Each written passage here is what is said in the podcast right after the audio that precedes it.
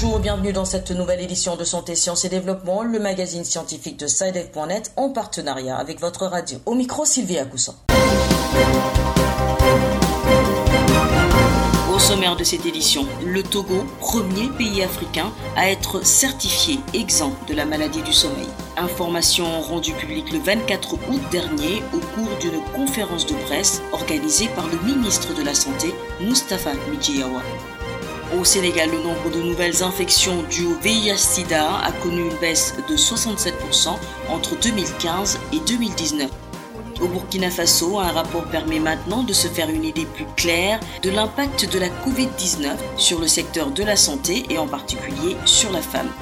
Notre rubrique Kizako nous emmènera à Abidjan pour comprendre la différence entre la grippe et le rhume, deux maladies quasi endémiques en Afrique. Et puis rendez-vous en fin d'émission pour l'agenda scientifique de la semaine avec Bilal Taïrou.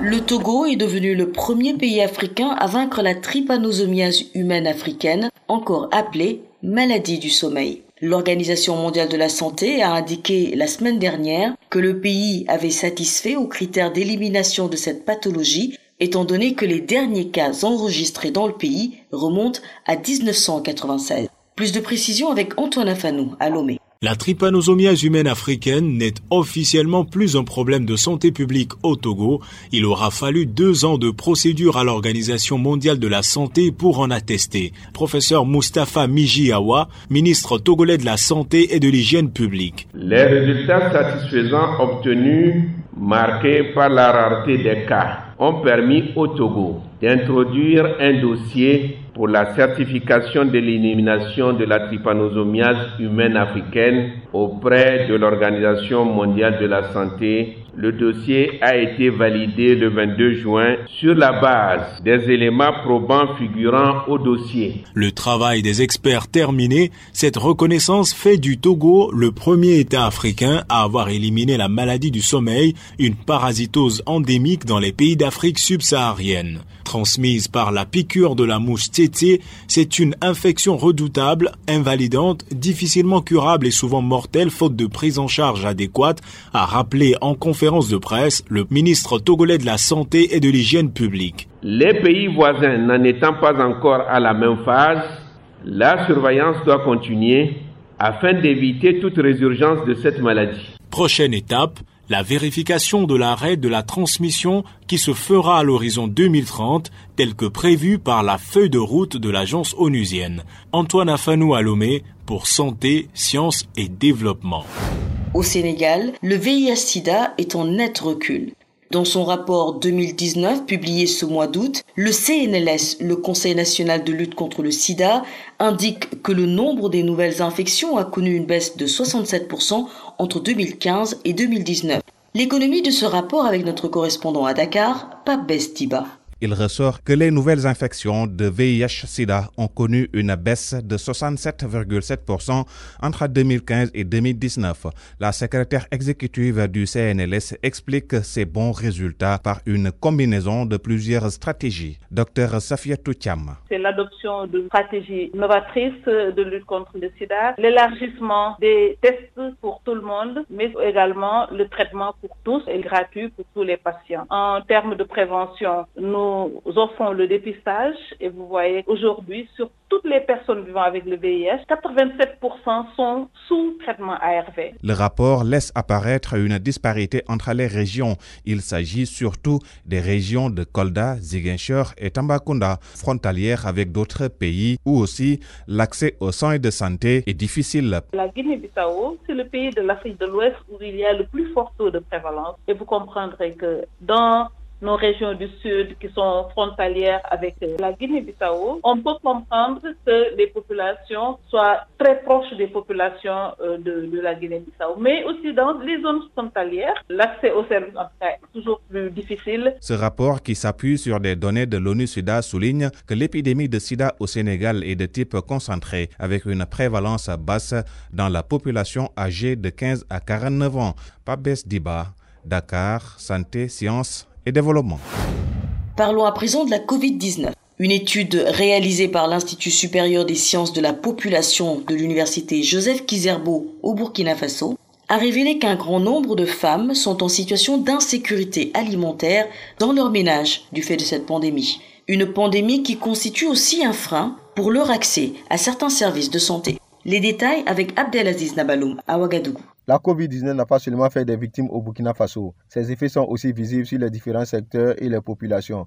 De l'étude de l'Institut supérieur des sciences de la population, trois ménages sur quatre ont ressenti une perte totale ou partielle de leurs revenus à cause du coronavirus. Dr Yantema Onadia, démographe, enseignant-chercheur à l'Institut supérieur des sciences de la population de l'Université Cuisabo. Trois quarts de ménages vraiment ont déclaré avoir connu une perte partielle ou totale de leurs mmh. revenus. Sur le plan individuel, on a constaté que 40% des femmes ont déclaré avoir subi une perte totale de leurs revenus. Le coronavirus n'a pas seulement impacté les ménages, il a limité l'accès aux services de santé pour les femmes. Docteur Yantema Onadia. Depuis l'imposition des restrictions liées à la COVID-19, plus de 3 femmes sur 10 ont évoqué la peur de contracter la COVID-19 dans les formations sanitaires. Donc, ça montre euh, quelle est déjà l'inquiétude qui existe au sein, des, au sein des femmes quant à leur accès aux services de santé. Mais ce qui est encourageant, 94% qui avaient besoin d'aller dans une formation sanitaire ont pu y accéder malgré l'imposition des mesures liées à la COVID-19. Concernant l'accès aux services de santé de la reproduction, la peur de contracter la COVID-19 a été un frein pour les femmes. À ce niveau, on note que six femmes ont mentionné la peur de contracter la COVID-19 dans la formation sanitaire comme raison de la non-utilisation des services de la santé de la reproduction. L'étude a aussi révélé que même si 95% des femmes ont une connaissance des mesures barrières de la maladie,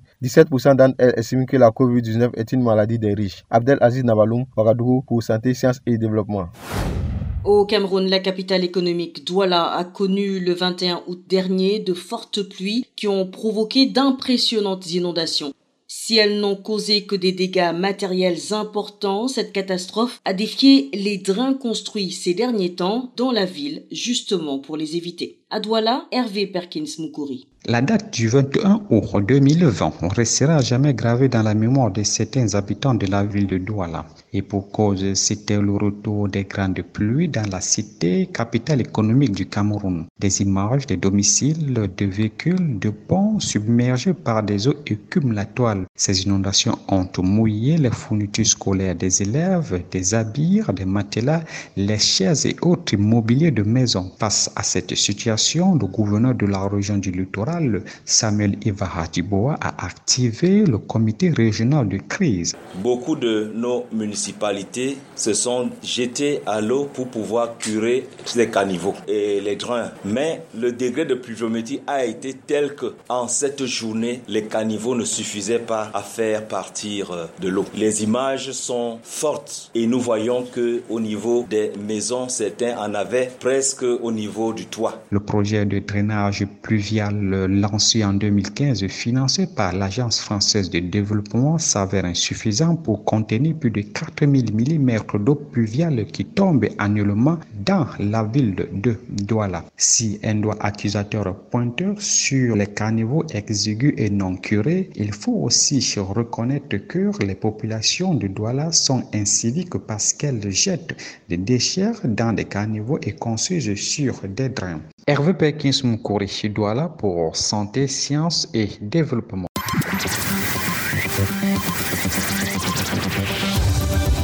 Kesako, qu'est-ce que c'est Vos questions à la rédaction, les réponses de nos experts.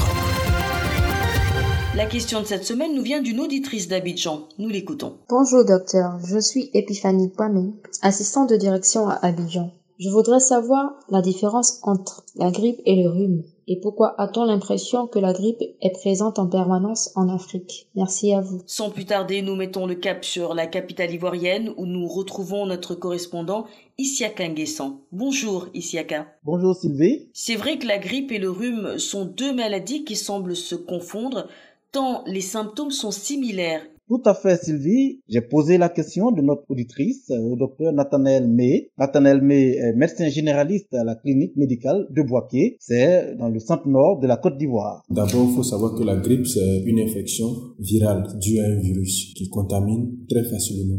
Il suffit qu'une personne touche, ou une personne euh, se renifle, euh, ou bien une personne éternue, facilement nous pouvons contracter la, la grippe. Et il ne faut pas confondre la grippe à la rhinite. Que communément les gens appellent la rhinite rhume. Mais son vrai nom médical, c'est une rhinite. Et la rhinite, là, elle est due à des allergènes. C'est dû euh, soit à la poussière, euh, au chat, à des tapis. Donc, lorsqu'on fait des allergies, à ce moment-là, on parle plus de grippe, on parle de rhume. Et la différence entre la grippe et, et la rhinite, d'abord la grippe, on sait d'abord que c'est une infection. Et lorsque l'infection est présente, on a une fièvre. Donc dans la grippe, nous avons une fièvre. Nous avons un écoulement nasal, nous avons, si possible, à tout, nous avons des courbatures, nous avons l'asthénie, nous sommes beaucoup fatigué, nous avons des céphalées, nous avons des écoulements nasaux. Tout ça fait partie de euh, la grippe. Donc la grippe, ce qu'il faut retenir, c'est la fièvre qui s'installe. La rhinite, elle est différente de la grippe parce que au niveau de la rhinite, il n'y a pas de fièvre. Et c'est seulement que la personne fait des allergies. À ce moment-là, il va s'installer aussi des écoulements nasaux, euh, des éteignements, des céphalées, mais on n'a pas de fièvre au niveau de la rhinite parce qu'elle est due à une allergie. On parle couramment de rhinite allergique. Mais dans le cas de rhinite, elle peut s'infecter d'une infection bactérienne. Mais là, c'est différent du virus. Dans la grippe, c'est un virus, mais dans le cas de la rhinite, elle peut s'infecter, mais c'est une infection bactérienne. Et en Afrique, on a couramment l'habitude de dire que on est beaucoup grippé. En réalité, c'est pas ça, comme nous l'avons bien défini. C'est pas, c'est pas ce qu'on appelle la grippe. Parce qu'aujourd'hui, la grippe, elle a un vaccin. La rhinite, elle est due à des allergènes, donc elle peut pas avoir de vaccin. Tu vas beau faire le vaccin de la grippe et tu vas, tu seras étonné de, voir peut-être que tu as, tu as enrhumé à chaque instant, tu es nu, et tu dis, ah, docteur, vraiment, je suis tout le temps grippé. En réalité, c'est pas la grippe, c'est seulement la rhinite allergique qui est due à un allergène. Il faut savoir qu'en Afrique, on est plus exposé à des rhinites allergiques qui différent de l'Europe où facilement ils peuvent avoir la grippe. Voilà, Sylvie, c'était bien le docteur euh, Nathanaël May, médecin généraliste à la clinique médicale de Boaké, qui a bien voulu répondre à la question de notre auditrice, Epiphanie Kwame, depuis Abidjan. Merci, Siaka. Je rappelle que vous êtes notre correspondant à Abidjan, en Côte d'Ivoire. Si vous aussi vous souhaitez nous adresser vos questions, une seule chose à faire, écrivez-nous au numéro WhatsApp suivant et laissez votre question au plus 221 78 476 87 80. Je répète le plus 221 78 476 87 80 pour participer activement à cette rubrique de santé, sciences et développement. Veuillez aussi noter que vous pourriez tout simplement décider de nous envoyer un email pour poser vos questions et l'adresse email quant à elle est celle-ci podcast.sidev.net. Podcast s'écrit P-O-D-C-A-S-T et Sidev s'écrit S-E-C-I-D-E-V. Je répète, podcast.sidev.net. Nous accueillons à présent Bilal Taïrou pour l'agenda scientifique. Bonjour Bilal. Bonjour Sylvie. À l'affiche cette semaine, marquons déjà la journée internationale de l'air pur pour un ciel bleu au tableau du 7 septembre. C'est une journée qui a été adoptée par l'Assemblée générale des Nations unies le 19 décembre dernier lors de sa 74e session. Il s'agit donc de la toute première édition de cette journée qui veut mettre un accent particulier sur la sensibilisation de tous quant à la nécessité de respirer un air pur. Le site web de la journée est le www.cleanairblueskies.org. Le lendemain de cette journée, soit le 8 septembre, nous célébrerons la journée internationale de l'alphabétisation, une journée qui vise à faire avancer la réalisation de l'objectif de développement durable numéro 4, à savoir une éducation de qualité. Qu'est-ce qui est prévu cette année? Eh bien, cette édition mettra l'accent sur l'enseignement et l'apprentissage de l'alphabétisation en période de crise due à la COVID-19 et au-delà, en mettant en avant le rôle des éducateurs et l'évolution des pédagogies. Cela se passera à travers un webinaire organisé par l'UNESCO. Enfin, retenons que du 14 au 17 septembre 2020 se tiendra à Accra, au Ghana, la seconde conférence internationale Fort Police sur les politiques et politiques forestières africaines. Pour toute information concernant ce dernier événement, un mail peut être envoyé à l'adresse contact.afortpolice.org. Voilà, ce sera tout pour cette semaine, Sylvie. Merci à vous Bilal et merci aussi à nos chers auditeurs. Voilà qui annonce la fin de cette émission. Merci de l'avoir suivi. Prochain rendez-vous semaine prochaine. D'ici là, prenez soin de vous. Cette émission est disponible en podcast sur le site sidev.net/fr. Cette émission a été réalisée sur financement du CRDI, le Centre de recherche pour le développement international, un organisme public canadien.